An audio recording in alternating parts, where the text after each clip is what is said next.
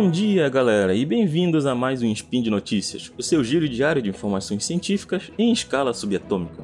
Meu nome é Fábio Ferreira e hoje, dia 18 de maio do calendário Decatrian, ou dia 23 de novembro do calendário Gregoriano, falaremos de tecnologia. E no programa de hoje falaremos sobre 50 anos de 2001, Uma Odisseia no Espaço. E também falaremos sobre o uso do Machine Learning como substituto para os testes de toxicidade em animais.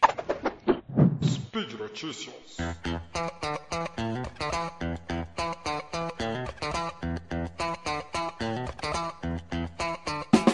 Neste ano de 2018 é comemorado os 50 anos de 2001, Uma Odisseia no Espaço, o filme de Stanley Kubrick e co-escrito por Arthur C. Clarke, considerado um dos melhores filmes dos últimos 100 anos.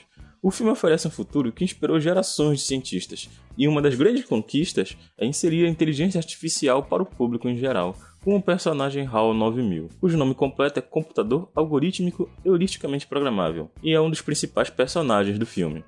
Diferente da IA que estava sendo desenvolvida na época, é, que tinha o intuito de desenvolver um robô inteligente, o HAL se mostrou como um sistema que poderia ser utilizado em diversas maneiras.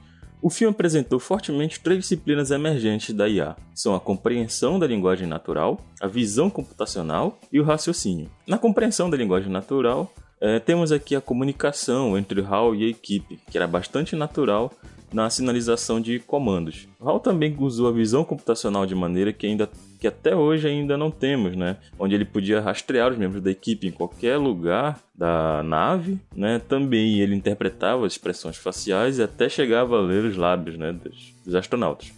HAL também usou o raciocínio para realizar diagnósticos e também para chegar à conclusão, aqui um alerta de spoiler para a galera, de que a equipe era dispensável. Bom, HAL também aprendia com tudo o que acontecia na nave, Bom, o filme também previu algo crescente nos dias de hoje, que é a internet das coisas. Os astronautas Frank, Frank Poole e Dave Bowman uh, tinham diversas ferramentas lá disponíveis e o HAL estava lá em todas elas, né?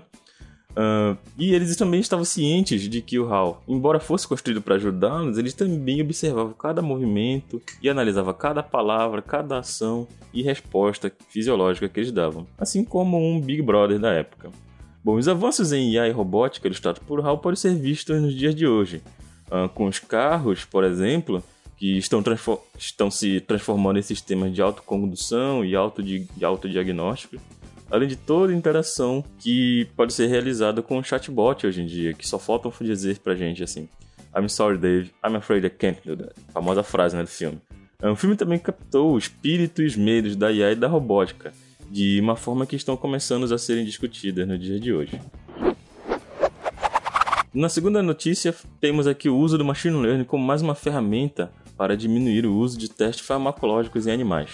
Os cientistas desenvolveram um software que, quando treinado com uma quantidade massiva de dados de teste de segurança química, podia ser tão bom em prever alguns tipos de toxicidade que pode chegar a rivalizar com estudos realizados em animais.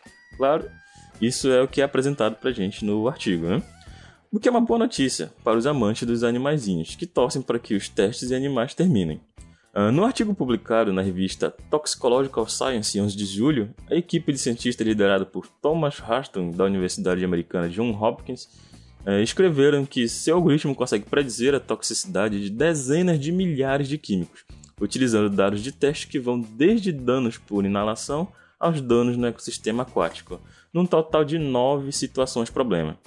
O artigo apresenta mais uma possibilidade para o uso da Big Data, que é um assunto que vira e mexe entra aqui no nosso Spin de Notícias e já foi abordado também nos caches de Big Data e Machine Learning. Bom, para alimentar o seu software, a equipe criou um banco de dados com informações sobre aproximadamente 10 mil produtos químicos, com base em mais de 800 mil testes de animais, uma base aí bastante grande. Uh, estes dados foram originalmente recolhidos pela Agência Europeia de Produtos Químicos, em Helsinki, como parte de uma lei que exige que as empresas registrem informações de segurança para a maioria dos produtos químicos comercializados na União Europeia. O software que eles desenvolveram compara um novo produto químico a compostos intimamente relacionados e avalia a probabilidade de efeitos tóxicos, tendo como referência as propriedades desses produtos químicos.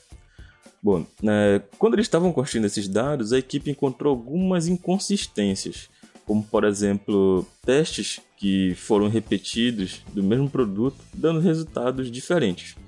O que eles dizem que deve acontecer devido a nem todos os animais reagirem da mesma maneira aos produtos. A equipe considera, portanto, que para alguns tipos de toxicidade, o software fornece previsões mais confiáveis do que qualquer teste animal individualmente. Mas relembrando aqui que a indústria e a academia já utilizam alguns modelos computacionais para testes. Este modelo normalmente incorpora a estrutura química de uma nova molécula, uma compreensão de como ela pode reagir no corpo ou estudos in vitro. Um outro modelo também infere os efeitos da substância não testadas comparando com outros compostos estruturalmente ou biologicamente similares cujos efeitos são conhecidos.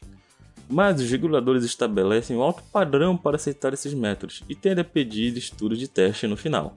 Bom, essa pesquisa com machine learning é mais um avanço na tentativa de diminuir os testes que são realizados em animais, e a própria Agência Europeia de Produtos Químicos encoraja evitar o uso desses testes em benefício da comparação e uso de análises em células de laboratório. Mas, assim como os próprios cientistas comentam, ainda há muito trabalho a ser feito, e ainda não é possível fazer toda a toxicologia em um computador.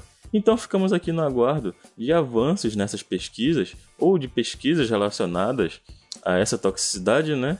Para que nós possamos aí, quem sabe, no futuro diminuir cada vez mais esses testes que são realizados em animais, né? Ficamos aí no aguardo de, de novos estudos. E por hoje é só, pessoal. Lembrando que todos os links comentados estão no post e deixe lá também o seu comentário, dúvida, elogio, crítica, declaração de amor a Daviante. Lembro ainda que este podcast só é possível acontecer por conta do seu apoio no patronato do SciCast, tanto no Patreon, Padrim ou PicPay. Um grande abraço, galera vida longa e próspera e até amanhã.